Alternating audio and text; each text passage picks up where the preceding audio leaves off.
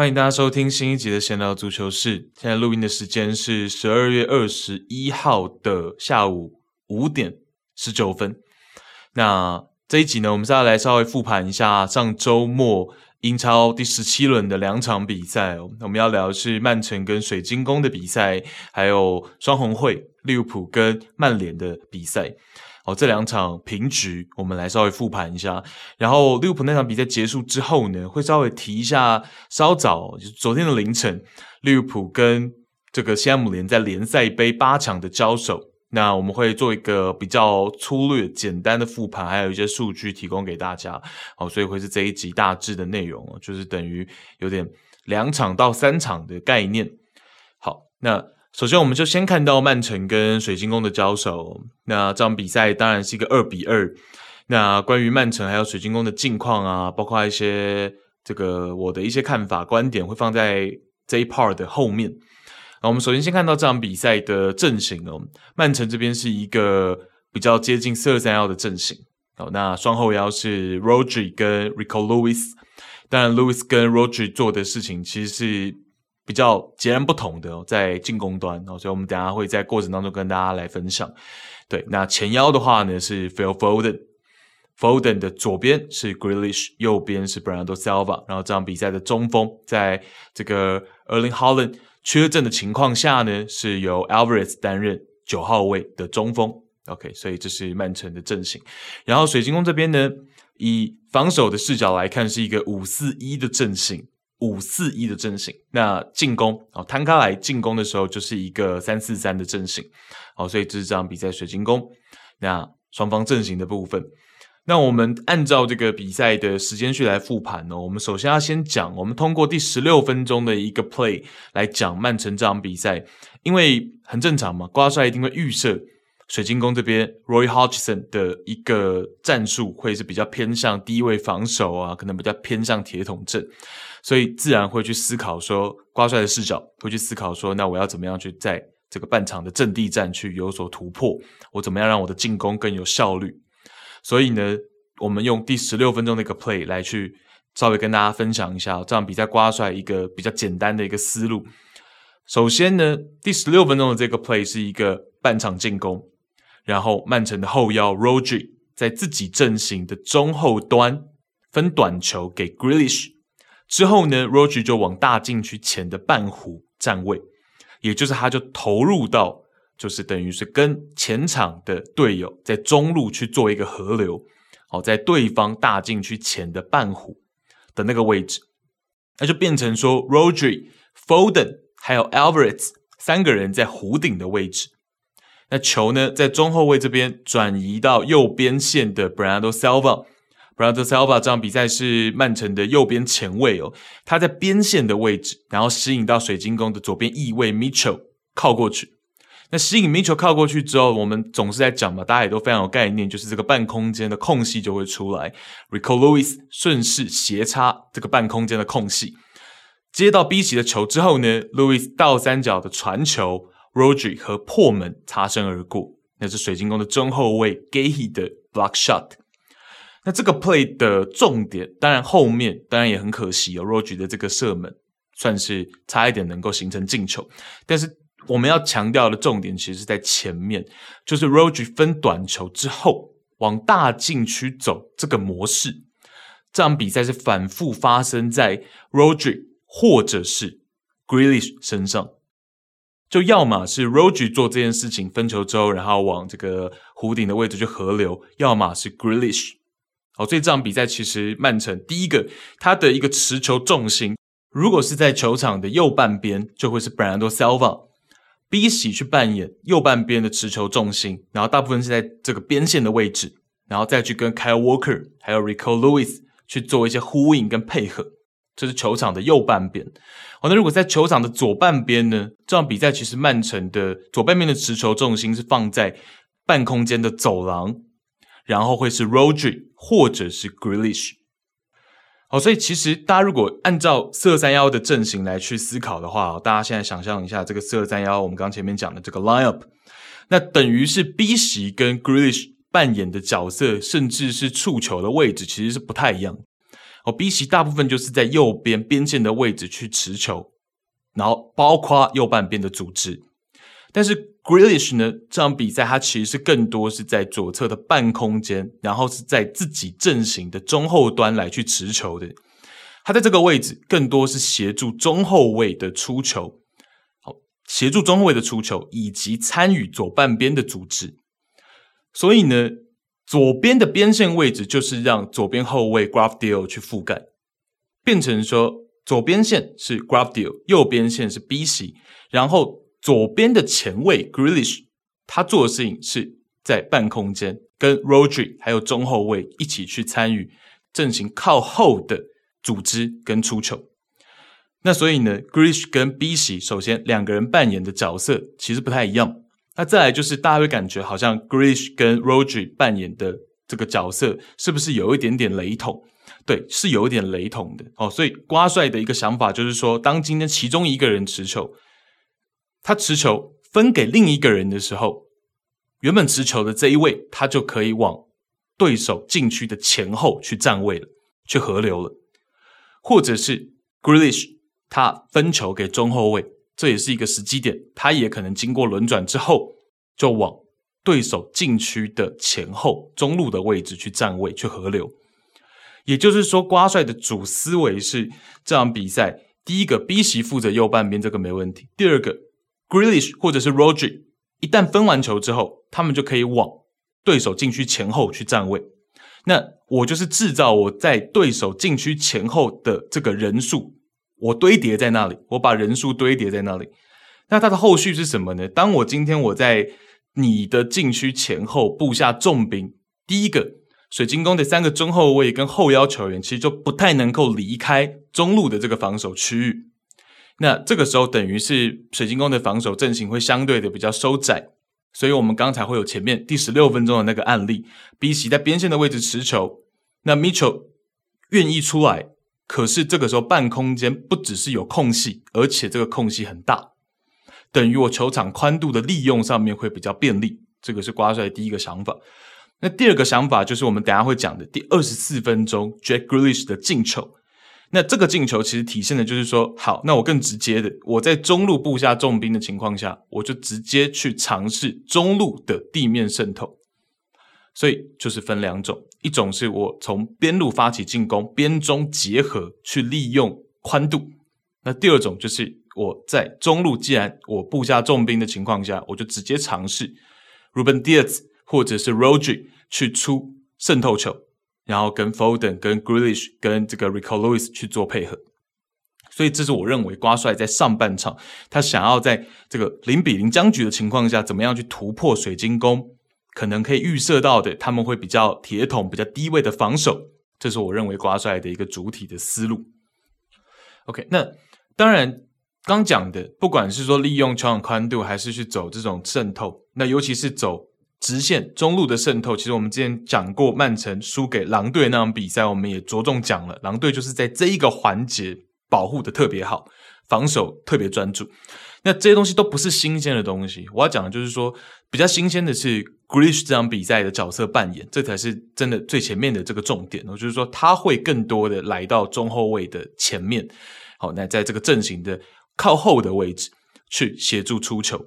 然后再往。中路去合流，往这个禁区前沿去合流哦，这个想法其实我觉得才是我想要表达的哦，就是这个轮转上面，当然有可能可能可以通过这样子的一个轮转，去制造对手防守上面的一个误区，或者是防守上面判断的一个失准啊，所以我觉得这个可能才是这场比赛比较不一样的地方啊。那其他呢，其实这个当然过去瓜帅都已经。反复的有呈现给我们看过了，哦，怎么样去利用球场宽度也好，或者是在中路去尝试渗透配合也好，哦，只是我觉得 Grish 跟 Rodri 这场比赛这样子的一个模式是很特别的。好，那我们再来讲一下第二十四分钟 Grish 的进球哦，那一个 play。首先呢，这个 play 就像我们前面讲的，哦，那 Grish 就是在半空间比较 deep 的位置协助出球之后，他就往大禁区走。那这一次题目对水晶宫稍微困难一些些。因为前面第十六分钟那是三个人在弧顶位置，那这一次变成是 Foden、Alvarez、Lewis 再加上 Grealish，等于是四个人都在大禁区的半弧和边缘站位，考验的就是水晶宫防守的反应，尤其是取舍。哦，取舍这个才是我觉得这个 play 水晶宫防守考验他们的地方。那原因在于说呢，Grealish 他是在大禁区内半空间站位，那其实跟 Foden 有一点前后并排的意思。哦，Foden 在前，然后 g r i s h 在后。那这个站位有一点前后并排，影响的是水晶宫是五人防线嘛？水晶宫的右边中卫，他们场上队长 Word，Word 就无法像前面一样轻易的去上抢 Foden 的接球，因为前面他旁边没有人。那一旦 Foden 是背身要去接应的时候呢，Word 的取舍就很简单，他甚至没有取舍，我就是直接去上抢 Foden。可是这一次 Grealish 在他的旁边。那这个时候就变成说，我第一个我我没办法很轻易的去决定要去上抢 Foden，而且再一个原因就是 Grealish 跟 Foden 是前后接近并排站位的，那 Ruben Dias 出球一条线，所以等于说我有可能我出球的目标是 Grealish，这个是一个，再来就是居中的 Foden 他可能会让给 Grealish，所以这都是为什么 Word 没有办法。轻易的在第一拍就选择上抢的一个原因，所以当 Ruben Diaz 出球给 Foden 那一拍，Word 就延迟上抢了，然后水晶宫的中场也没有及时判断去拦截，然后一方面当然从那个 play 我们可以看到 Ruben Diaz 的这个出球幅度很小也很快，哦，这个当然也是一小部分的原因，那就导致说接球之后 Foden 有余裕转身过来。哦，就转过身来，然后直塞 Grealish，然后造就了这个进球。当然，如果我们从曼城的视角，Foden 作为本场居中的前腰，哦，他接球前的观察，然后接球后的直塞都相当关键。那当然也包括最后 Grealish 的 finish 也相当漂亮。但对于水晶宫来说，我觉得这球是不该掉的哦，因为他们本身就是。要决心要做好低位防守的情况下，我个人觉得这一球是不该掉的。哦，这个 play 说明了他们的低位防守，起码在开场的前二十五分钟，这个 play 之前，他们还有不扎实之处。这是我的一个想法。那整个过程当中呢，水晶宫的进攻大将，我们知道在这场比赛是 Michael Olise。那 Olise 他其实是处于一个看戏的情况，在这个 play 当中，他其实。清楚看到了曼城的站位情况，因为他的这个角度方向其实跟后面的队友是不一样的。因为我们知道，有的时候前锋来说，他的一个呃角度方向，他不是说完全面对曼城的阵型，他反而是有一点侧身或者是反过来的哦，所以他的角度上面，他是可以看得很清晰的。Grealish 跟呃 Foden 的站位，然后 Ruben Dias 要出球。啊，因为等于说他们的那个出球的角度，对于侧身的 Olise 来说，基本上就是在他的视线范围当中，而且我们有看到他有做两次的 shoulder check，所以他其实非常清晰的看到这个整个情况。但是呢，他显然要么是他的阅读上面，要么是他的认知上，他觉得没有协助那个局部的必要，所以他就没有去选择去 cover 这个。Foden 接球前他没有去 cover，Foden 接球后他也没有马上去做协防，或者是想办法去做一个绞杀的动作。哦，所以我觉得 a l i s e 是有点可惜的，他会是这个 play 当中能够去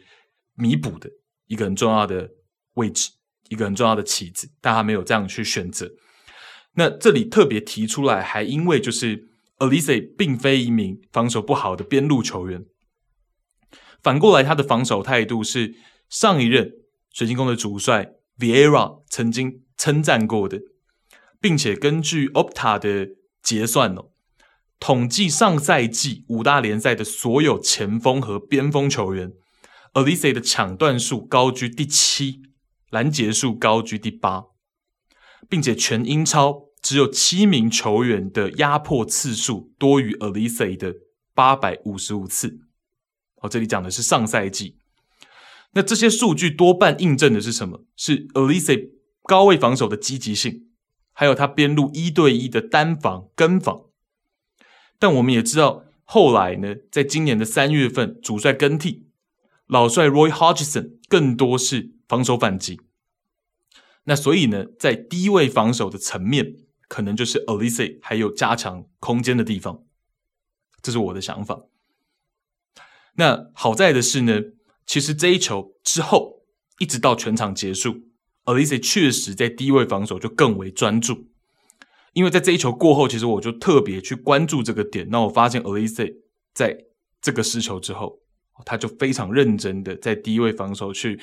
找他盯人的点，或者是时常的去移动自己的防守站位。好，那随着曼城的进攻来去思考自己要怎么样去站，要怎么样去盯人。那后面 Elise 就做的相对到位很多。好，所以我觉得这是这个 play 我们额外可以跟大家聊的地方。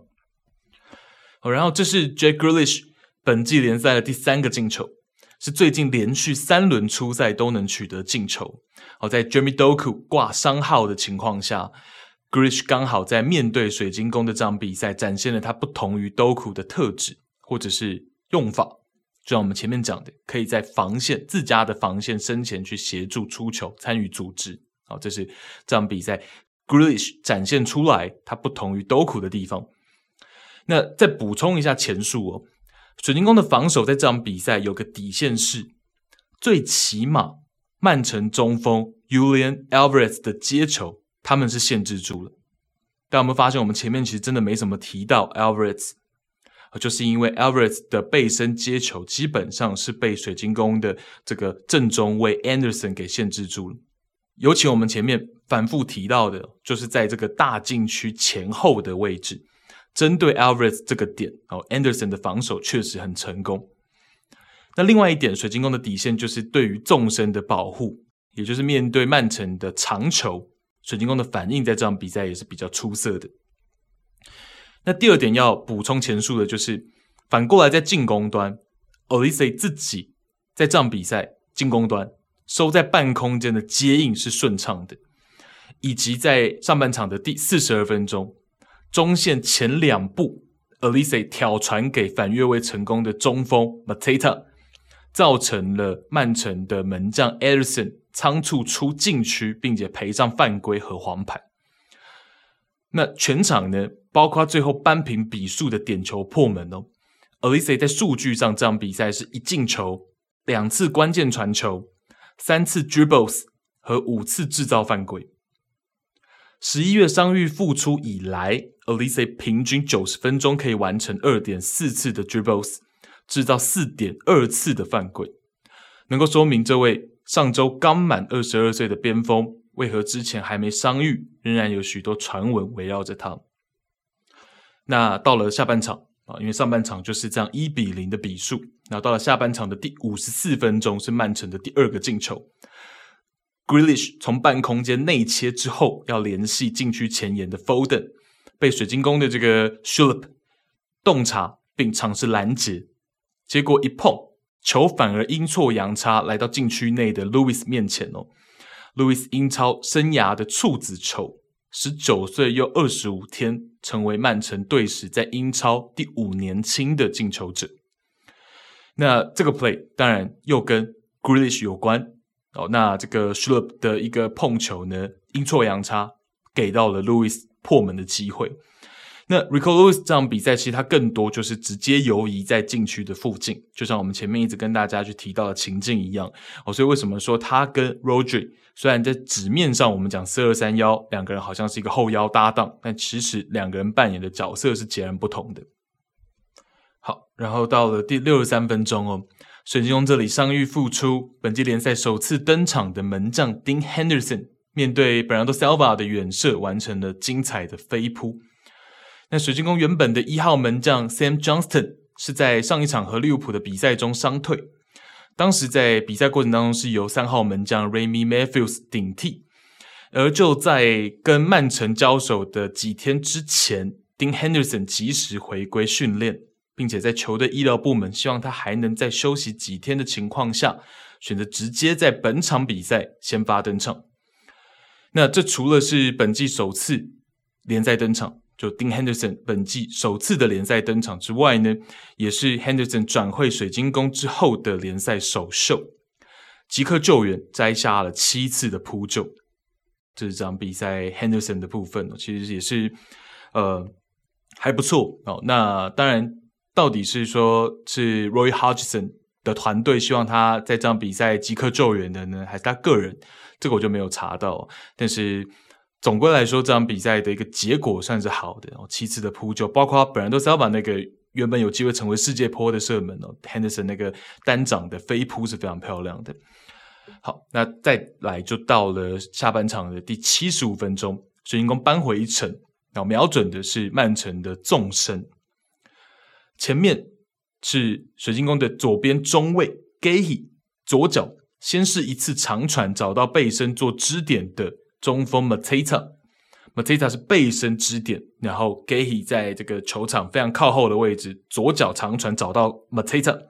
这是第一次的长传。马特萨回做之后呢，相隔十秒，Guéhi 再试一次左脚的长传，这一次直接要找的是尝试反越位，要冲击曼城身后腹地的 Jeffrey Schlupp。那 Schlupp 顶着 Diaz 的防守，左脚下底横传，门前的马特萨抢点成功。马特萨赛季第二个进球，也是连续两轮破门。那这是水晶宫全场第一次的射正。虽然非常的 simple，但管用。比赛前面几次零星这样子中后卫去做长传哦，长传身后都是 Mateta 单独去跑。那这一次呢，前面十秒先有一次长传铺垫，除了阵型往前推进以外，中锋 Mateta 这样背身拿下球，然后再往回做，也让 g a y 有更好的出球空间。因为正常来说，曼城会在你第一次。你们这样出给中卫的那个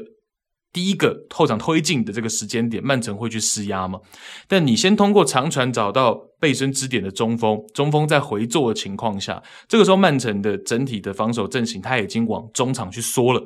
往后退了。这个时候 Guéhi 再出一次长传球的时候呢，他的出球空间就更大，这是第一点。然后再加上 Schlupp 他加入了反越位。也就是加入 Mateta 一起去冲击曼城身后腹地的行列。那当然，你第二次出长球的时候，我们刚才也讲了嘛，阵型是向前推进的，能传的身后空间其实反而是变小的。好，所以就要去考验 Guéhi 的这个传球准度，尤其他用的还是他非惯用的左脚。好，这是另一部分。那再另外呢，这样的机会不是前面水晶宫不去尝试。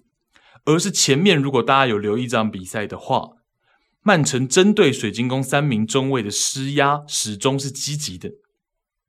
就这一个 play，就唯独前面都是积极的，因为我有认真再去复查过了哈。那就是这一个 play 呢，Guéhi 第一次长传的时候，Phil Foden 没有第一时间上前施压。那当然，正常情况在更多时候。Guéhi 这个位置是 Brando Silva 去施压的哦，但是其实 Brando Silva 跟 Foden 他们是会看状况哦，就是前腰是 Foden 哦，前腰 Foden 来去施压 Guéhi 这个位置，或者是右边的前卫 B 席对位出来去施压 Guéhi 哦，但他们会有一个这个算是默契哦，所以这个 play 当中就是两个人都没有人在第一时间去施压 Guéhi，然后为什么我会注意到这个细节？是因为呢，可以看到另一侧已经做好施压准备的。Grealish 他是有一个摊手的动作的，因为因为前面确实水晶宫的三个中后卫，其实曼城都不断的，好三个人中锋加上另外两名球员是不断的会去做很积极的施压，在第一时间。那原因也是因为我们知道的，水晶宫它的一个防守反击非常倚重的就是他们中后卫的长传球。我们这里给大家一个数据，就是整季到目前为止十七轮战罢。水晶宫全队的 XG build up 最高的，不出意外就是他们的两名中后卫 Anderson 和 Guéhi。哦，就通常因为他们更多时候是打所谓的四后卫阵型嘛，哦，所以我们讲的哦两名中卫 Anderson 跟 Guéhi 分别是四点六一和四点三二，也是全队唯二 XG build up 破四的。那之前的文章也跟大家提到过，就是所谓的 XG build up 是什么呢？就是产生 XG 的 play 当中，扣掉助攻者和射门者，其他人去评分。那所以代表说，这两名中后卫参与了全队最多完成射门的过程，大家能懂那个概念哦。所以其实确实以水晶宫来说，既然数据也是这样子体现的哦，XG build up 确实就是两个中后卫是唯一唯二破四的。那所以呢，把这两个中后卫给限制好，让他们的出球更有难度，其实就已经做了可能一半的工作了。哦，对于对手曼城来说，只要我限制住 Anderson 跟 Guehi 的出场球，让他们没有办法这么舒服的出场球，其实我的任务已经达成一半以上。哦，所以其实前面哦，在第七十五分钟之前，曼城在这部分都做得非常好。那当然也不是说就要去讲说是 Foden 施压的问题。哦，那因为到了七十几分钟嘛，偶尔这样的情况也正常，所以更应该说的是机会仅此一次。水晶宫能够把握，那我们也知道足球它是讲究讲求所谓成功率的，所以看似这样一个小小的缺口，看似无伤大雅，但就是被水晶宫把握到这个机会，然后把比数扳成一比二，落后一球。那再接着下来呢，在第八十一分钟，水晶宫做了两个换人调整，哦，这两个换人调整其实是蛮关键的。之后回到场上。我们可以看到，他们把防守阵型给拉高，开始对曼城第一线的持球组织给到一定的压力。可以看到，曼城面对施压的反应并没有想象中的好。面对为求在最后时刻找到更多球权的水晶宫，因为水晶宫希望扳平比数嘛，要更多的球权，所以把阵型开始防守阵型开始拉高，去做更多的高位施压。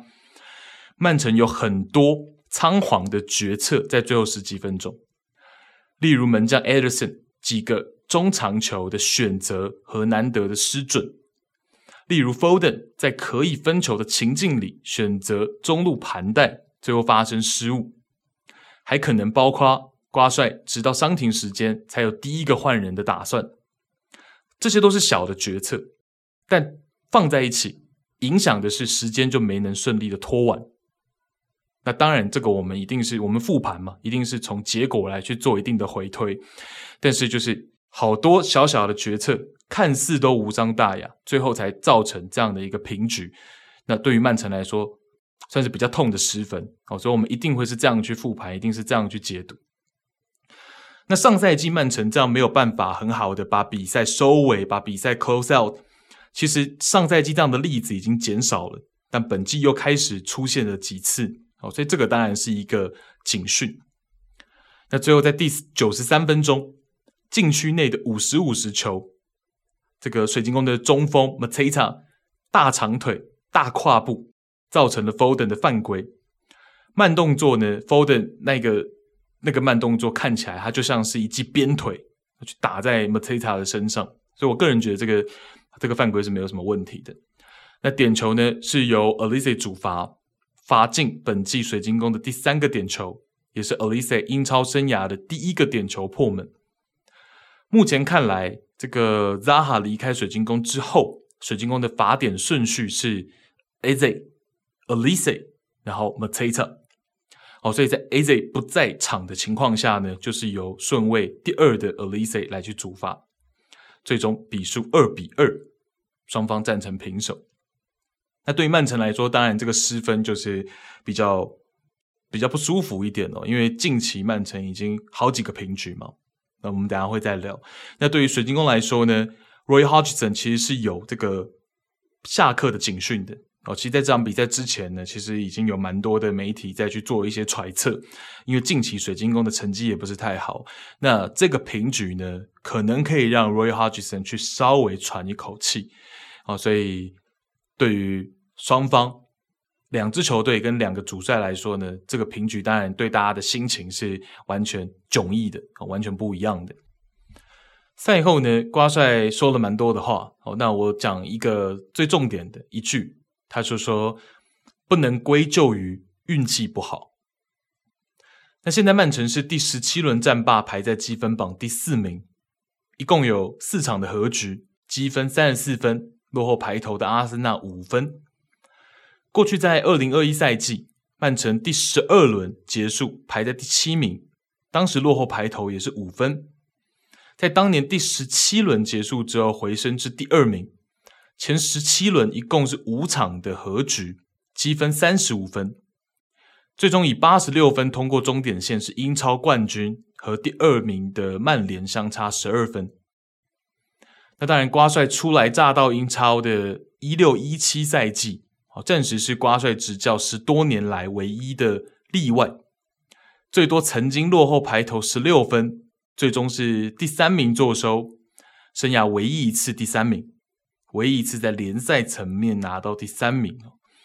那大家可以自行感受一下。撇除英超执教的第一个赛季实际上三年前瓜帅也有过将近三分之一赛季结束还排在第六、第七的例子，但最终能够修正并且夺冠。至于多线作战的部分，包括还有世俱杯的穿插。其实我觉得一九二零赛季的利物浦是一个很好的案例哦。他们通过当年世俱杯刚回来，十二月二十六号和莱斯特城要进行天王山，天王山最终是一个四比零的大胜，证明了冠军的渴求有可能可以拨开体能因素。所以我觉得当年的利物浦当然是交了一个很好的答卷，在类似的赛程情境当中。哦，所以我觉得其实这个他。可以是理由，但也可以不是。哦，所以我觉得这个其实就会比较，呃，我个人会觉得以利物浦的例子来说，呃，利物浦能够克服当年。哦，但是当然要讲的一个就是说，曼城现在当然他遭遇的很多主力的伤病，这个当然也是个很大的因素。所以重点就是说，等到呃小伤的 Doku 回来，然后 KDB 现在也回到训练，然后包括这个 Erling Holland，哦，那整体阵型。应该说，整体的阵容更完整的情况下，我觉得曼城是有机会，还是能够把这个五分的积分慢慢的填补回来的。哦，这个就是要看说曼城的决心到什么程度，然后这些伤兵主力的球员回来球队之后，能够多快的适应比赛。那这个就我觉得会是曼城这个赛季在联赛能不能卫冕的一个很大的一个一个重点哦。那所以我觉得，其实后半赛季任何情况都还存在可能性。那我们就可以等着来看一下，曼城是会回到正轨，还是会继续遭遇到一些大大小小的困难哦。这个我觉得就往后我们再去一起来去观察。好，那我们最后曼城的部分再补充一两个有趣的数据，还有一件小小的事情。也不算小事哦，对于曼城的呃老球迷来说呢，是很情怀的事情，跟大家分享一下哦。首先是两个数据，有趣的是左边后卫的 Gvardiol 全场三次射门是他本季最多的一次啊，那三次都至少是射正。那不知道大家对 Gvardiol 加盟以来的表现给到几分？如果是满分一百的话，我觉得对于我来说可能是六十分吧，或者是五十九分吧。我觉得他还有更好的这个空间。那再来就是中后卫的 Nathan Ake，本场三次射门中呢，有一次远射尝试，那一次远射的射门位置是他自一七一八在伯恩茅斯在英超站稳脚步以来最远的一次。那情怀的部分呢，就是这场比赛现在效力巴拉那竞技的老将 Fernandinho 也趁着假期回到。曼彻斯特见见老朋友，还送了一件竞技队的球衣给到门将 Ederson，当然也有跟瓜帅合照。那 Fernandinho 至今是曼城队史出赛第三多的球员，KDB 距离追平 Fernandinho 还有二十五场比赛的距离。另外，这位前队长也是曼城队史黄牌最多的球员。好，这是情怀的部分。好，那再来水晶宫。水晶宫，我们赛后要聊两件事情哦。第一件事情是我们前面有讲到说，在这场比赛的第八十一分钟，水晶宫的主帅 Roy Hodgson 他的两个换人名额其实是给到了场上不一样的能量，以及就是说方便于他改变防守的策略，让他在做高位施压的时候呢，一些年轻球员可以提供更大的施压力道。那这两个换人名额中呢，就有十九岁的巴西小将 Matheus França。那 França 也是近两个月以来，他第一次被主帅点名上阵。两个月以来，那这件事情其实是有一点点微妙的，我跟大家分享一下。在十月二十六号的时候，是 Frensah 上一次替补出场。赛后，主帅 Hodgson 明言道：“我们认为我们可以相信他们，并帮助我们达到不同的水平。但也许年轻的替补球员没有表现出这一点。说真的，他们根本没有为我们做任何事。当我进行换人后，我们变得更加虚弱。”这是当时 Hodgson 赛后。很直接的一个发言，非常直接。那到了今天，Frensah 重新得到机会，并且如我前述的，他提供了水晶宫在最后时刻的能量。那赛后，Hodgson 重新聊到了这名小将，他有一个非常好的替补表现，我对此一直有期待。我曾多次对他说：“当你得到机会时，你一定可以的。”他的英语有了很大的进步。我认为在英超踢球需要什么是很清楚的，不仅仅是拥有出色的技术，还有其他事情。英超的身体对抗对他来说有点困难，但他现在已经明白了这些事情，而且他正在变得越来越好。现在我们有了一名对球队非常有用的球员。OK，那我们也可以听出来，Hodgson。他是直接和自己十月份时候的谈话有一个衔接哦，就是十月份的时候，其实他对于这名巴西的小将 Frensa 上场之后的表现是感到非常失望的。他认为说这个年轻的替补球员并没有帮到他加分，这个换人让他变得更虚弱，甚至是负分。他当时的讲法。那经过了快要两个月的一个调整哦，那现在 Frenza 在对曼城的比赛上面替补登场，赛后同样是 Hodgson，反而是直接点名去夸奖他。那也讲到说呢，认为他们球队，我们球队多了一名有用的未来的可用之兵。那我觉得这个其实就是 Hodgson 是有一点回应自己的十月份的谈话。那也许之后。Frensah 能够得到更多证明自己的机会。那另外呢，对于整队逆转的一个表现，Hodgson 赛后也补充道：“这不仅仅是一个韧性问题，这也是一个精神和决心的问题。如果我们想要为今天的失败找借口，我们可以找到很多很多。当七名球员受伤，其中五名是进攻位置的主力时。”我们绝对有理由在失败之后就安慰自己说：“今天干得好。”这是 Hodgson 的一个表达。那我觉得他讲的也是非常的有一点点小小的，刚好呼应到我们前面讲的曼城今年还有没有机会能够卫冕的。这些都是一些有一些相关的道理在的。就是说，我们常常在聊很多战术层面的东西，但是除了战术之外，有的时候其实在场上。在一些这种所谓的最后的关键时刻，其实大家有的时候在比拼的就是精神层面的东西。哦，那我觉得 Hodgson 作为一个老帅，其实他是，我觉得就我个人觉得，资历越深或者说年纪越长的这些名帅老帅，其实他们对于这些东西的体悟，或者是他们对于这些的。这些东西的感受，他们会更深的，所以我们会比较常听到在一些呃老帅的口中去提到精神层面的东西。那就像这场比赛，Hodgson 赛后讲的。那最后呢，是回到水晶宫的进攻的核心 Olise。那 Olise 的个人能力或者说潜力，我个人觉得还是清晰可见。那出身伦敦的他呢，先前国家队层面效力的是法国的 U 层级。而今年九月份的消息是，曾经有传出来说，英格兰仍然在评估和关注他。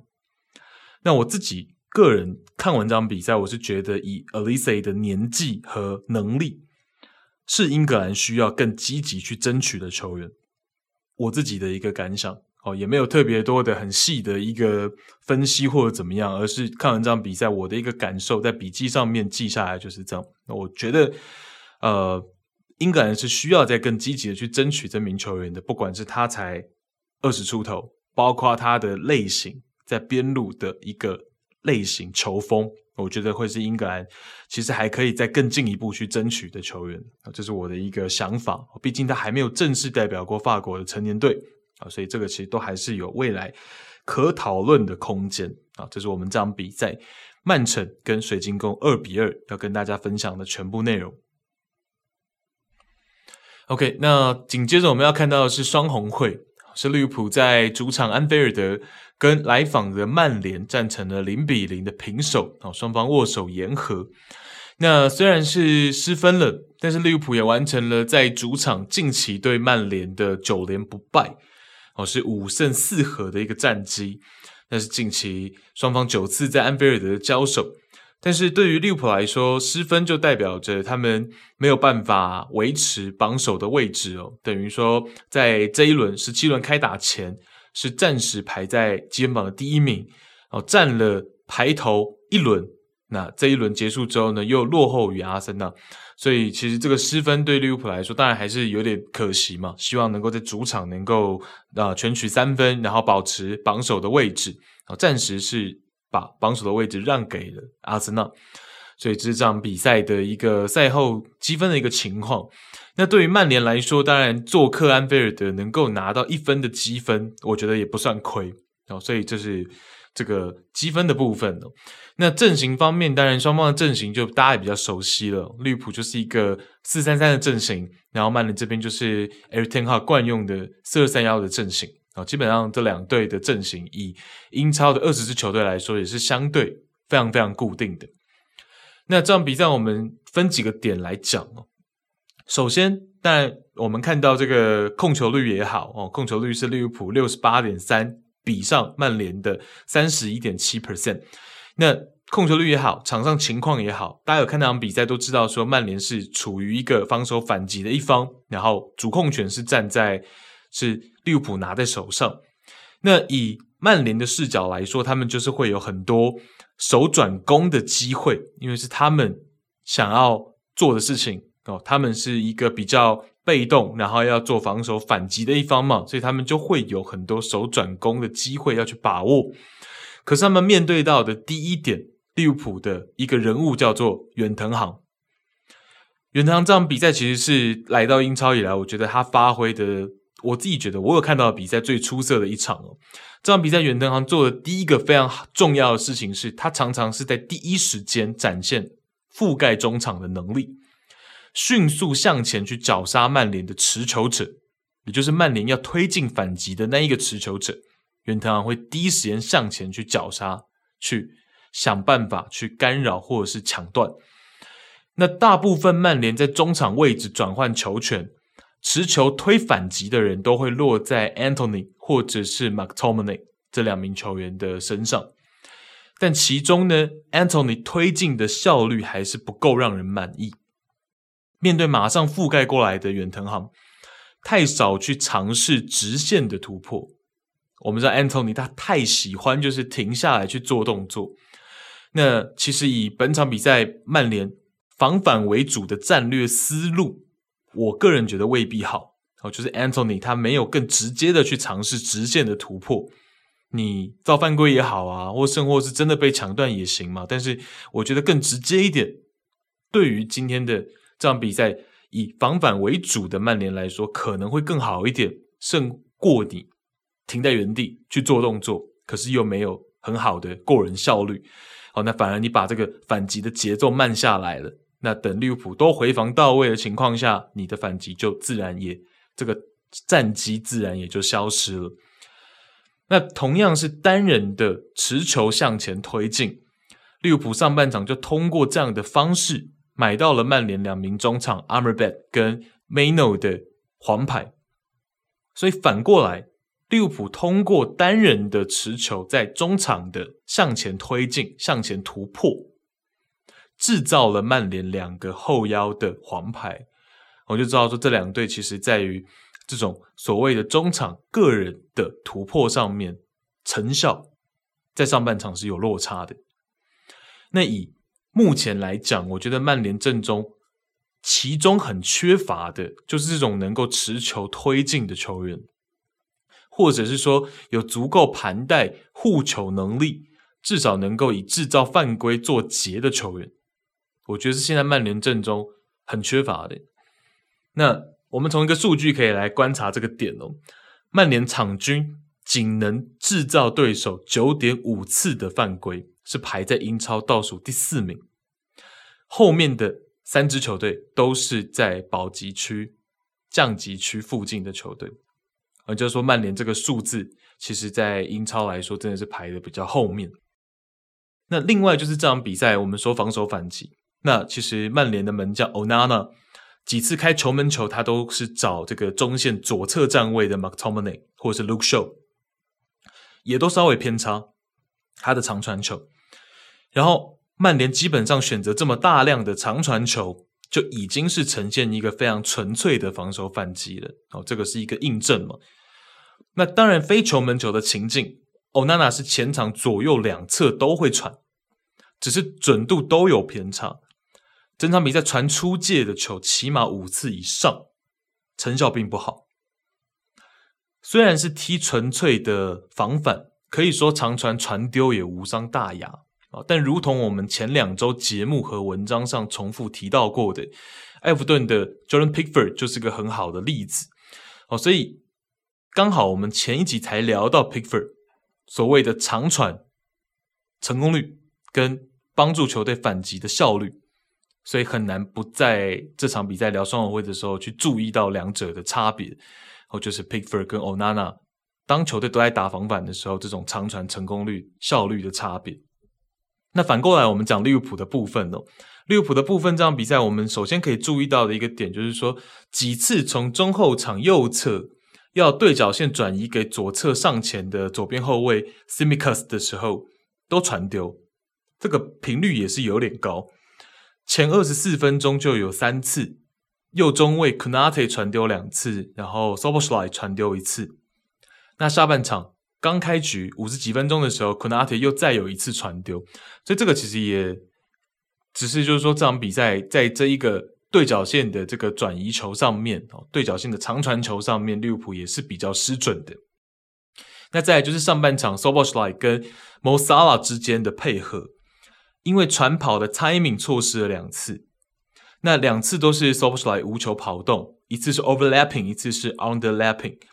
那因为传跑的 timing、传球跟 Szoboszlai 的跑刚好都有一点点的小小的偏差，所以呢，就这两次都没有成功。那其实赛后也蛮多人在聊的嘛，就是说 Szoboszlai 在这场比赛或者说近期的状态上确实有调整空间。这场比赛来说，他的盘带有点卡，他的传球成功率也偏低，七十七点五 percent 单场的传球成功率是赛季新低。所以六十一分钟提前退场也是能够预见的，那也是他赛季最早被替下的一次。虽然说状态偏低，但 s o b s l a 有一个还是很适合先发的特点，也呼应我们前面讲的，就是他的灵性和创意，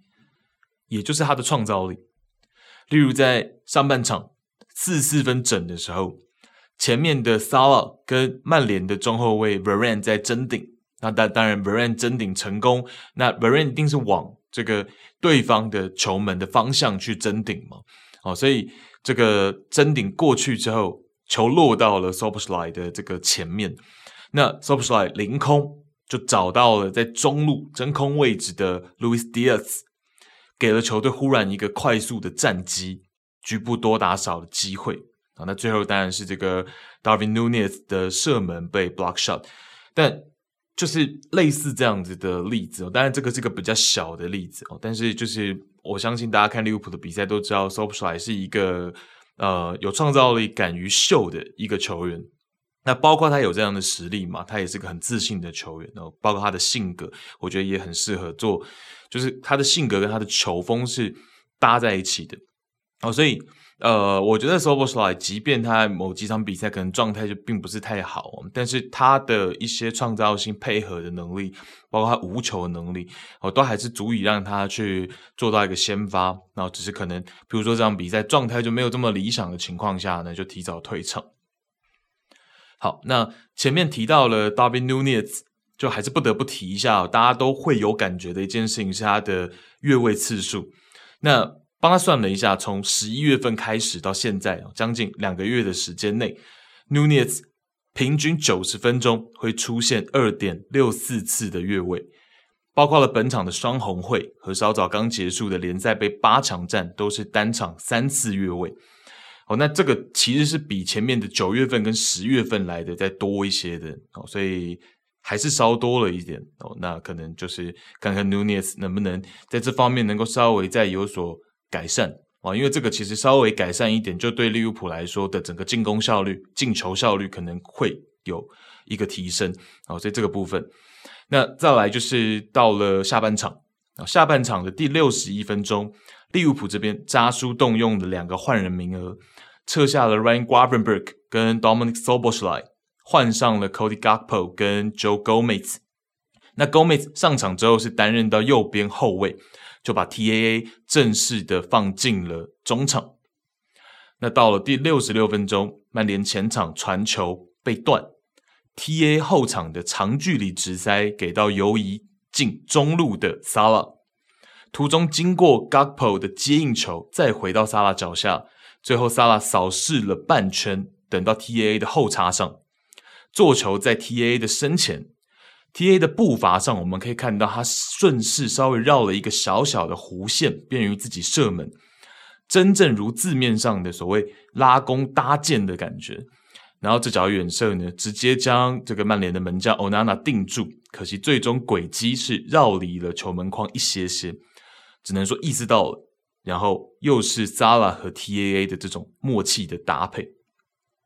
然后到第六十七分钟，换成曼联的进攻回合。从中后卫 Evans 边路的向前长传开始，Anthony、Højlund、McTominay 三人终于连续五脚的配合，最后创造了 Højlund 单刀射门的机会。可惜最终 Højlund 接应 McTominay 的撞墙，他 McTominay 撞墙回来给他的时候，Højlund 接应他会面临到一个单刀的局面嘛？那他第一步右脚是选择跨大步，那这个步点上面跟呃，McTominay 撞墙回来的那个球的那个路线，其实是稍微有一点点错开，所以就导致说他没有办法最终调整到他最惯用的左脚来射门。哦，这个是比较可惜的，因为他跨第一步右脚，他是跨大步，他可能想说顺势他就能够哦，可是这个跟 McTominay 撞墙回来的球稍微诶没有 match 到，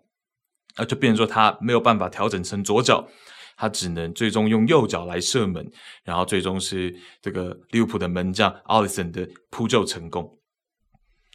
好，然后比赛就进入到了尾声阶段，在后七十分钟，利物浦是持续猛攻，一共又轰炸了曼联球门十二次。那曼联这里呢，就仍然尝试要通过 Anthony 这个点来寻求反击，而 Anthony 也确实终于找到了一些节奏。在尾声阶段完成了三次的反击推进，那那三次其实都有到达这个所谓的咽喉地带，有到达这个利物浦的禁区前后。那可惜就是最后的最后一传，或者是 McTominay 的最后一射，那很可惜还是欠缺一些火候，没有真正造成这个实质的威胁给到利物浦。好，所以就是这场比赛大致的一个情况。那当然还有第九十三分钟 Diogo Dalot 的那个两黄一红嘛。那当然，赛后大家也都有讨论。那大部分的风向，大部分的这个评论都是讲说，Michael Oliver 的那一个第二张黄牌其实是有一些些的嗯奇怪的哦，因为那个 play 当然就是说 Sala 跟呃 Dalot 在争一个五十五十球嘛，然后其实是 Sala 慢动作看是应该是 Sala 碰出界哦，可是 Oliver 是判给了球权判给了利物浦，那 Dalot 第一时间他是非常激动的去有个反应哦。那当然，这个非常值得吃一张黄牌，这个没有问题。可是他等于是他的一个抗议动作有点分成两拍哦，就是他抗议了一次之后，他又有再抗议一次，这样。那他有连续两次的一个反应，那等于 Michael Oliver 就选择是你一次反应，我给你一张；那你第二次反应，我再给你一张。啊，这个当然就稍微了，可能有一点点严格。那。赛后，我看到大家都是觉得第一张黄牌一定是没问题的，但是第二张黄牌就稍微有一点点，嗯，有一点过激了。我觉得这个判决是稍微哦，那所以，嗯，当然不太影响比赛，可是对于 Diego Dallo 来说，我觉得是有一点点，因为这场比赛他的发挥还可以。哦，攻防来说很积极哦，主要是确实是蛮拼的。我觉得在 Erik ten Hag 的时期，Dalo 当然是很受重用嘛。那再来就是说，虽然他场上的表现未必每一场比赛都很灵光，那当然有高光的时刻，也有一些犯错的时候，但是始终都是很很积极的球员。哦，那所以我觉得这场比赛其实，呃，起码 完赛九十分钟。就是全场完赛，应该对他来说是一个呃最起码的安慰奖嘛。那结果居然是一个两黄一红，然后啊、提前退场的一个情况。所以稍微我觉得呃 Michael Oliver 的这个判断好，然后再来我们可以看到最后做一个小小的总结，然后还有一些小小的点，我们再来分享一下啊。首先是这赛季我们可以看到现在排在积分榜前二的两支球队，阿森纳跟利物浦都很擅长。手抛球的快发去捕捉战机，那利物浦这场比赛就有两次这样的案例。好，所以其实这个东西大家会去想办法，在每一个环节都看看能不能做得更好，然后去找到更多的机会。那我觉得这个赛季来说，利物浦在快速首发球这件事情上面，包括了阿森纳，上一集我们其实有聊到。那阿森纳更多，甚至是在定位球哦，整个赛季到目前为止是二十支球队里面在定位球取得进球上面是排在第一名的嘛。我文章有跟大家提到，跟艾弗顿是并列在第一名。那另外就是这场比赛，远藤航确实是跳了出来，在中场的这个区域，他敢做动作，敢于尝试突破，甚至敢传威胁球。在防守端也有像我们最一开始讲的，真的有第一时间的绞杀。然后到后面，其他中前场的队友可能体能下降了，在防线的身前，他也有屏障度。例如在下半场的第六十九分钟，曼联的门将欧纳纳顶着施压和风险，地面传球找到他正前方自家禁区前的 Dalot，那 Dalot 接球转身再过掉 TAA，其实身前已经是一片真空的腹地，往前盘带对手的防线前。剩下远藤航一夫当关，但就硬生生的被远藤航拦下，然后远藤航是通过站位让 d a l o 错误的选择左脚出球，而且传丢。哦，所以其实，在那个六十九分钟的那一个 play 当中，就可以看到我们讲的所谓的屏障度这三个字的意思是什么。哦，其实那个画面是非常好的呈现出来。那我觉得远藤航这场比赛在攻守上面是有做到他一个后腰。的一个角色扮演好以外，其实还有一些小惊喜哦，这个部分。好，那最后一个点就是一个小细节，在比赛过程中，应该是没记错的话，应该是下半场哦，有看到一次 Virgil van Dijk 他大声去提醒前场的队友。那我看了一下，我在猜，应该是在讲这个 Darwin Nunez，就是他提醒 Nunez 逼抢完对手门将 Onana 之后。应该要记得回来争抢可能的第二落点。那我觉得这个提醒也是这个应该说这个细节也是我们可以去去记录的哦，因为这个确实是，譬如说 Nunez 他向前去施压 Onana，那我们也讲了 Onana 这场比赛他很多时候是选择长传嘛，那他做长传这个动作，利物浦的后卫线可能就要去准备争顶。那他真顶，其实在譬如说反在的那一个半区。他可能，譬如说，反在他可能选择真顶，然后他可能选择是头锤，然后比较大范围的向前的头锤。那这个时候，其实落点，第二落点可能就会是在 Nunez 如果有积极回来的话，应该是他的那个区域。第二落点应该会是在他的那个区域。啊，结果反在他大力的头锤向前，结果 Nunez 的那个应该在的区域，结果他没回来。然后反再去做这个提醒，好，那这个确实也是嘛，这个其实就是比赛，我们就讲过，足球比赛它是很多的回合，里面很多的 play，然后又有很多的细节，好，那所以呢，其实呃，作为球队的一个领袖人物啊，他去提醒 Nunez 说，你应该要在 B 场完之后马上回到位置上面，那这样子你才有可能哦，也便利我去争顶嘛，因为我可能我希望我争顶的位置是远离那个。进攻区域的，好，那当然对于反戴来说，他应该是要往前去头锤，然后尽量远离这个这个曼联有可能抢下第二轮，你就直接来去做反击，所以尽量是头锤的距离可以远一点。那，结果你 Nunez 没有回来，结果我就白争顶了。我争顶成功了，我好不容易呃往那个区域了，你在一定就抢得到第二落点的那个位置，结果你不在，那就很可惜，而且有可能让曼联得到一个我抢下第二落点，然后去推一个快速反击的机会。好，所以这都是一些这个细节上面，好跟大家分享。所以就是这场比赛，双红会是一个零比零的一个平手。然后我们大部分就是跟大家带一些比赛当中的一些小细节，然后包括我对于呃比赛的一些观点啊这个部分。好，那再来我们就看到稍早结束的联赛杯的八强战，利物浦是在主场五比一大胜的来访的西汉姆联。那我们也是稍微跟大家讲一些数据上面哦，然后顺便小小的复盘一下这场比赛。但这场比赛就我们会比较简略一点。那首先就是在第二十八分钟是 Dominic s o b o s l a y 的远射破门，非常的漂亮。那个球几乎是没有什么旋转，然后进到球门，XG 是零点零三。但是经过 s o b o s h l i 的射门，XGOT 是零点四一。我们也跟大家之前也聊到过了，所谓的 XGOT 就是 XG 结合 Finishing Location 射门后的位置。也就代表说 s o b o s h l i 的这个射门是非常的刁钻。那我们也知道，远射本来就是他的招牌之一嘛。那他对于自己的射术其实非常有自信的。哦，之前其实，在刚加入利物浦的时候呢，我有跟朋友分享过一个一个 Q&A。那个时候是被问到，他被问到说，你跟梅西的自由球谁能力更好一点？然后他当然是觉得这这个题目很很很好笑嘛，怎么会问他跟梅西去做对比？他当然就就那种很。哎，不好意思在笑这样，但是他还是表达自己的自信。他说：“如果我说我自己，因为我很自信，听起来是不是有点疯狂？”当然，梅西是这个传奇，是这个 Magic Guy，可以从任何位置射门。梅西在自由球方面非常出色，但我也不差。我不知道，我选不出来，哈哈哈，这样啊，这是 Szoboszlai 那个时候的回答，就呈现出来他的一个。自信度对于射门、对于射术这件事情，那再来就是到了上半场的中段，Gakpo 错失了一个小禁区前的 free header，xG 是零点一八。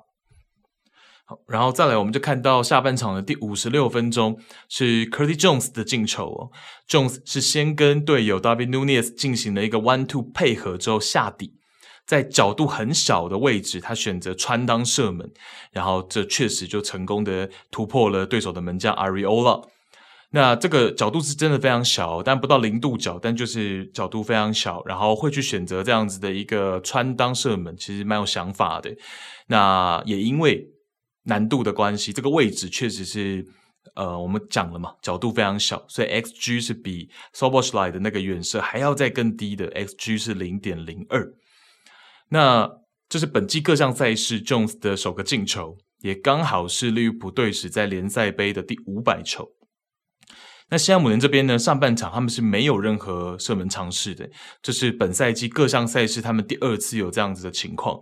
那一直到了下半场的第七十一分钟，才由 Kudus 尝试了全场的第一次射门哦，是一个远射，但仍然就没有射正。那相隔三十秒之后。反过来，Gakpo 接获了 Konate 的助攻，在大禁区前沿完成了破门，也是本季 Gakpo 在各项赛事的第七个进球，连续三轮的联赛杯都能够取得进球。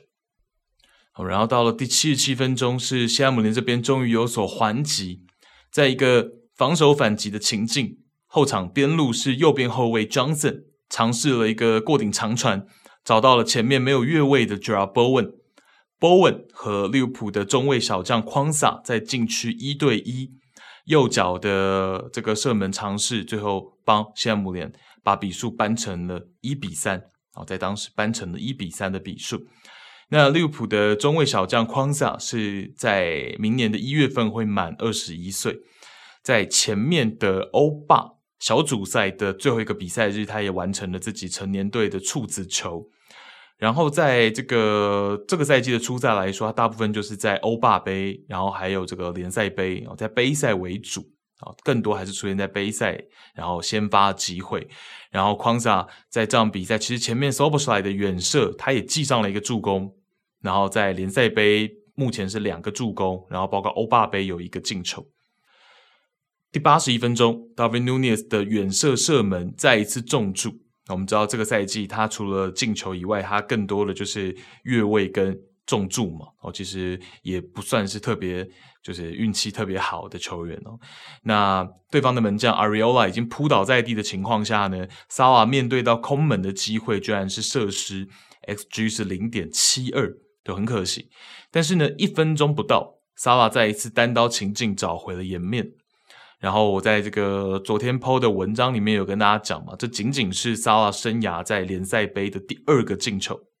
剩下在英超有一百五十个进球，可是在联赛杯只有到现在是两个进球。那原因很简单，就是他作为这个利物浦的绝对主力哦，绝对的主将，其实大部分时候在联赛杯他未必会出场，这是他加盟红军以来。第一次单赛季在联赛杯出场两轮的比赛，好，所以主要是比赛非常的少啊，比赛机会上场时间不多啊，所以在联赛杯目前整个生涯才累积到现在第二个进球，然后最后是到了下半场哦，第八十四分钟，Curtis Jones 完成了梅开二度，比数定格在五比一，那梅开二度。对 Jones 来说，有一点很妙的是，大家不知道有没有这样的印象哦？近三个赛季，他一共只在七场的比赛进球哦，就各项赛事他一共只有在七场比赛进球，当中就有三场是梅开二度。就我每次看到他进球，我就会感觉，诶，是不是这场比赛要梅开二度了？因为就有这样的印象哦，包括上赛季，包括上上赛季哦，都有过梅开二度的这样的记录哦，所以有点就是好像不进则已，要进就成双的感觉。然后最后就是双方主帅的一个生涯战绩哦，Jurgen Klopp 对决到 David Moyes，两个人的交手，扎叔的战绩来到了十一胜一和一负，净胜球是正十九球。对于渣叔来说，生涯他最喜欢的对手除了 AD 号恐怕就是 Moyes。那当然，一比五的比数是两人交手以来 Moyes 输分最多的一次。那再加上十二月十号，就月初交手富勒姆的时候，是一个零比五的落败嘛。这个月西汉姆联已经有两场五失球的败仗。十一月开始，如果是上一集我们讲的那个中场组合，Ward-Prowse、Soucek 跟 Alvarez 一起先发的话呢，西汉姆联是没有败绩的，是五胜一和。反之，就有两场这个五球败仗。好，所以我上一集也跟大家讲了嘛，其实当那三名球员一起担任到中场先发的时候，联袂先发的时候，西汉姆联的防守是更铁桶的，更有保障的。哦，那可能你你拆开来的时候呢，可能就会失球会多一点。哦，那当然联赛杯嘛，所以像是这场比赛，David Moyes 也没有把 Paqueta 放在先发。然后啊，包括了这个状态真的比较不好的 Ben Rama，也就是有得到先发的机会。那这个赛季在上赛季跟这赛季对比来说，当然 Ben Rama 就是一个掉的最多的球员。状态来说，包括他在各项赛事到现在还没有取得进球。那这场比赛。以我看他先发的一个表现，哦，可以说是这两三年来我看过的西汉姆联的比赛，Benrahma 表现最糟糕的一场，真的是状态没有特别好。那再来就是说，前面十一月的时候，Antonio 是受伤了嘛？那我们知道，在最近的这段期间，Antonio 受伤的期间，其实担任到九号位的多半都是 Joe Bowen。那除了 Bowen 以外，其实在联赛上，Moyes 也尝试过让 Danny Ings 先发。然后在杯赛也有尝试让 Kudus 去打过先发的九号，哦，就是在 lineup 的一个布置部署上面，其实就是我觉得会影响现在姆联每一场比赛的最大的关键，因为他其实他的人马是有的，可是怎么样组合一个先发的 lineup 出来，我觉得是会比较对于西汉姆联来说影响整场比赛的成败，可能最大的关键，他们来说会是在起点。有的时候就是 Moyes 的选择可能会影响到这场比赛的走势跟结果，哦，所以这是我自己心目当中到目前为止看这个赛季的西汉姆联是这样的一个想法。好，那当然 Bowen 就是他们这两个赛季绝对绝对最好的球员，啊，这个就也不用太特别的去提哦。这个射门的把握性啊，然后一些高难度的射门位置都能够去把握到，真的没话讲哦。Jarrod Bowen，好，那就是这个部分跟大家分享一下利物浦跟西汉姆联联赛杯的一个交手结果。联赛杯我们现在也看到了这个四强的对阵情况，会是切尔西跟米堡，然后利物浦跟富勒姆。会是在这个大家在 semi final 要去交手，那会分成 first leg 跟 second leg 嘛？那在一月十号跟十一号会是这个 semi final 的第一腿，然后在一月二十四号跟一月二十五号会是 semi final 的第二腿。哦，所以这会是这个联赛杯的部分。那利物浦跟切尔西当然也是联赛杯的老对手了，不管是在四强还是在决赛，在最近这十年真的是蛮常碰头的哦，所以这个到时候再看啊。当然，富勒姆跟米堡也都会想要争取这个决赛的门票。对，那其实对于大家来说都知道嘛，联赛杯算是一个比较激烈的杯赛，但有的时候也是没鱼虾也好嘛，对不对？尤其对于利物浦当然是还有其他争冠的可能性哦。那对于其他三队来说的话，哦，就真的会很有那种没鱼虾也好的感觉哦。所以大家当然都会把联赛杯的这个四强跟决赛啊，稍微去提升它的一个重视程度啊。我是说，另外三支球队，那利物浦来说，可能就要看看啊，到时候到了一月的时候，诶，要怎么样去一个安排？我们也看过。这个瓜迪奥拉的曼城，其实在联赛杯的四强，他还有可能摆二阵，而且是三分之二的二阵哦，所以其实都不一定哦。对于利物浦来说就不一定了，他有可能在四强还是派出一些小将或者是一些比较二阵容的球员哦。这个我们就到时候再来看联赛杯的四强的一个情况。好，那现在是十二月的二十二号了，早上八点五十四分哦。我们在最后的结尾，最后十几分钟，我想说来闲聊一下近期的消息啊，或者是一些话题哦。哦，就是稍微跟大家闲聊一下，然后把最后的这十几分钟填满。那我们就不聊欧超了，因为欧超也是今天凌晨、今天早上才大家看到消息嘛。那其实我觉得可以等它再酝酿一段时间，然后我们看看这个后续怎么发展。哦，所以现在其实也没什么好聊的，能聊的也顶多是跟大家口述一下说欧超啊、新的一个规划是怎么样，哦，新的一个草图是长怎样。所以其实也暂时还没有呃那么值得聊的。哦，我觉得这个时间点呢，哦，那现在只是第一天的消息，其实也很难做什么分享。对，那我们就闲聊一些我近期看到的新闻，大的小的，然后话题这样，我们就闲聊个十几分钟。首先是在呃今天早上，就是刚刚几个小时之前呢，狼队是跟他们二十七岁的前锋哦，南韩的前锋黄喜灿签约了，应该说续约哦，续约到二零二八年，然后是一个五加一的合约，也就是狼队还可以选择再延长一年哦，至多会是到二零二九年。那狼队的体育总监讲的也是非常的直白，就是状态主导了这个决定，也就是说黄喜灿开季确实开得非常的好，所以主导了球队想要跟他去签订一个新的合约的决定。那黄喜灿的部分呢的说法就是说，他觉得跟狼队的这些球员跟队友们相处得非常的融洽，像兄弟一样。那这个乍听很官方，但是我之前也跟大家讲过，就是譬如在线动或者在文章当中，我曾经有两三次跟大家分享过，我在看狼队的啊、呃、短影片或者是 YouTube 的啊、呃、长影片的时候，都会去感受到说狼队的这些球员，他们确实气氛非常的好哦。然后不管是呃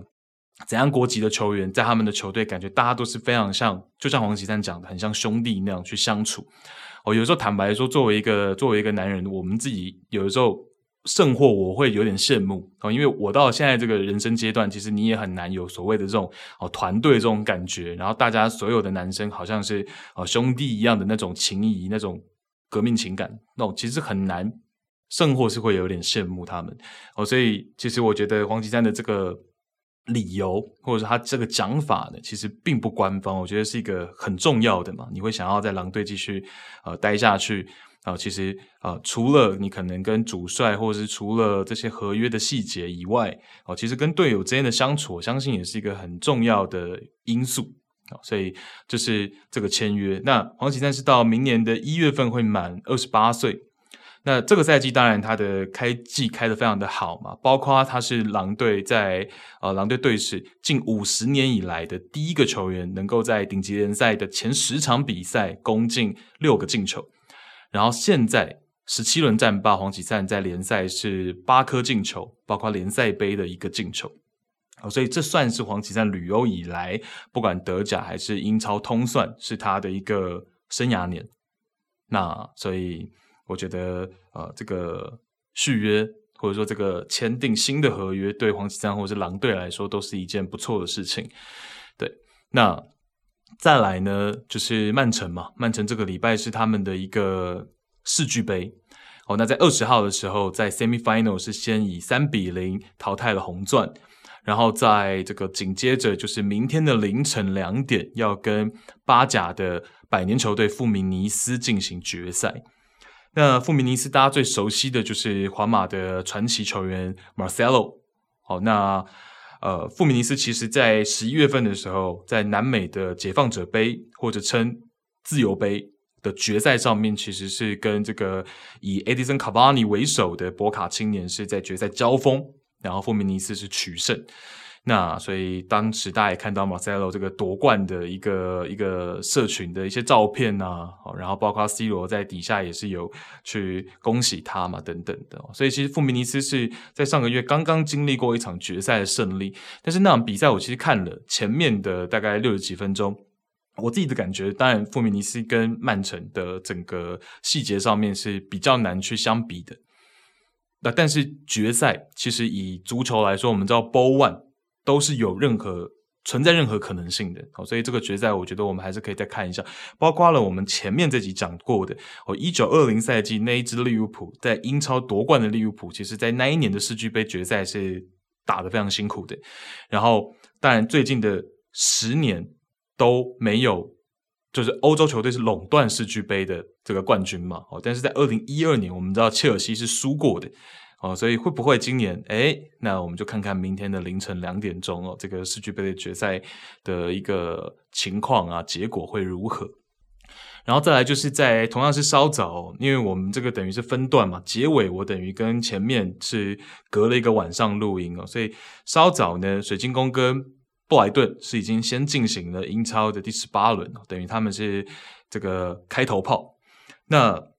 这个水晶宫呢？水晶宫这场比赛是由 Olise 助攻，然后给到 Jordan Ayew 进球，然后在尾声阶段，布莱顿是通过这个 Danny Welbeck 的进球，一个非常漂亮的那个头锤是直挂死角，真正的直挂死角，扳平比数一比一。然后这场比赛有个重点是，三三勋在八十分钟的时候是伤退，好，那伤退的情况是由这个波兰的中场 Moder 顶替。那 Moder 也是连续两场比赛是替补登场嘛，他也是经过这个十字韧带的伤势，终于复出。那 Moder 上场之后，Moder 上场之后，他担任的位置是跟 Gilmore 去打这个所谓的双后腰的组合。当然，Moder 他会有更多的斜插，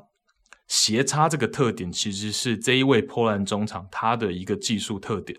他的一个特色。他的斜插，他在半空间去当支点的能力，所以 Moder 的付出，包括 Lalana 最近的使用频率，还有 Lalana 的状态，其实也不错。所以我觉得，其实布莱顿慢慢是一个可以辩证的情况了。手上的牌已经足以让 Deserbi，譬如说变化成偶尔变化成一个菱形中场等等的。好，所以这个可能性我们可以往后去看一下。因为我觉得 Moder 跟 Lalana 跟原本 De Zerbi 手上的手牌这两名球员是比较不一样的类型，哦，所以这个变化性我们可以往后去观察，哦，这是布莱顿的部分。好，然后再来是前面也没有去聊到的联赛杯八强的另外一场比赛，焦点战是切尔西跟纽卡，是双方战成了一个一比一，然后进到了最后 PK 大战，然后由切尔西赢下胜利嘛。那这场比赛其实有一个值得提的点是，呃，纽卡这边本来通过他们中锋 Wilson 的进球，第十六分钟的进球是一路的领先，到了正规时间的最后的九十一分钟才被这个切尔西扳平比数，然后最终带到 PK 大战。那扳平比数的原因其实就是 Trippier 的犯错。好，就是跟我们上一集其实有一点点连结，就是呃，纽卡这边又是 Trippier 的犯错，然后让 Mudryk 得到了一个射门的机会，然后扳平比数，然后在 PK 大战又是 Trippier 在纽卡这边率先射失。好，所以其实呃，这场比赛对于 Trippier 来说又是一个很大的挫折。那我们也可以看到，在正规时间，就是第九十一分钟的那个失球。之后，那个当下一瞬间，Trippier 是马上抱头蹲下来，然后包括点球大战他射失的那些呃后续的他的一些表情，他的一些反应。哦，其实我我真是觉得有一点点替他担忧的。我说真的，因为其实上一集我们在聊的时候，我其实觉得呃，我当下也只是举了这个 Coman 的例子嘛，然后去讲说 Trippier 呃的连续的失误导致那一场比赛输给埃弗顿。但是我还没有去觉得说他会特别的严重，哦，但是再加上这场比赛的话，然后我们再联想到前面 t r i p p e r 不是有一次做客，然后他对着这个来到客场的自家球迷有一些呃情绪的对话嘛，然后埃弗顿的两个失误，然后这场比赛一个失误导致带到 PK 大战，然后自己又没有。因为以他的一个射术的一个水准，他的点球大战的那一个呃射门其实是比较偏差的。哦，那我们甚至可以讲说他已经有一点点受心态的影响，技术变形的可能了。好，所以这其实是我比较担心的点。然后再来我看到一个比较好的是，Mujic 作为扳平进球的切尔西的那个进球者，他是有在这个 Instagram 去跟 Trippier 喊话，他讲说 Trippier，我只想对你说。保持坚强，有时会发生糟糕的事情，但无论如何，我认为你是一名强大的足球员。好，那我觉得这个是很很好的，就是说大家可能球迷之间当然会哦比较对立，那这个很正常。但是作为球员来说，一定会有那样的感觉，因为呃大家都是球员，那一定会去感受到说你的对手失误，然后他非常的沮丧，他可能心态甚至是有一点点。呃，崩塌的时候呢，其实我觉得 music 这个是很很好的啦，我觉得是是很暖的一个行为哦。那去呃在线动去表达对 t r i p i e r 的一个喊话哦。那我个人也是希望说 t r i p i e r 可以顺利的走出这些低潮跟情绪。那，当然球员的心态。心理这个东西也是一个很很深的学问啊，也是一个很深的课题。哦，这就不是说我们可以哦很简单的就讲说啊，你是球队的领袖人物，你是球队的明星球员，你就应该要能够有足够强大的心理，能够马上在下一场比赛就振作起来，或者是回归到你最好的表现。其实那个啊，真的一定没有那么容易哦。所以我是希望说 t r i p p e r 可以顺利哦，哪怕是稍微呃。脚步放缓一点哦，不要求快嘛。我觉得其实是能够顺利的走出这些哦，连续因为自己而导致球队输球的这种这种记忆当中，可以慢慢的走出来。我觉得就会会会希望他能够成功，然后然后可能主帅 AD How 的团队也可以去帮他稍微考虑一下，是不是在某一些场次可以让他适当的有休息的机会。那我觉得。呃，这个我们就可以往后去看一下 Trippier 的呃这个赛季后面的情况。好，那我觉得尤其是 Mudryk 去讲这些，去给到鼓励，因为他自己可能这个赛季也感受到很多的这种呃心态上面的东西，或者说要怎么样去去每场比赛去调整啊，甚或是面对一些批评，对不对？那他可能就会能够跟 Trippier 去共享这样的一个视角。然后去给到 Trippier 一些鼓励，那我觉得这都是呃，即便大家不同球队是对手，可是我觉得这个这样的一个互动，隔空的这样的喊话是是很棒的。好，那这就是这一集的全部内容。然后周日是平安夜嘛，然后下礼拜一是圣诞节。如果有伴的呢，就可以把这个所谓什么球赛抛到脑后。哦平安夜好好的跟这个自己的另一半吃个大餐啊，约个会，对不对？那如果没办的，再来好好看球哦。那其实球赛也可以让大家忘却这种所谓的这种一个人去过平安夜，一个人过圣诞节这种呃寂寞感，对不对？所以其实球赛也是大家的好伙伴嘛，有伴没伴的，多一个选择。所以圣诞快车，然后我们可以一起来看一下，每天都有英超的比赛，然后看看这样大家在调整的过程当中，每一队甚或是要放上一些呃平常在轮替的球员，可能在二阵容的球员要。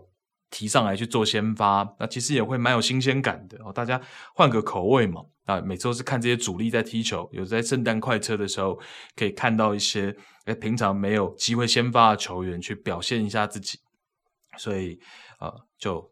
这一集的内容，然后这应该是会是我们倒数的第三或第二集啊。这个我会再去最后再安排一下。那所以就想说有机会就跟大家多聊一些，多分享一些。好，那会是这一集的全部内容，也谢谢大家的收听，祝大家圣诞快乐，拜拜。Thank you.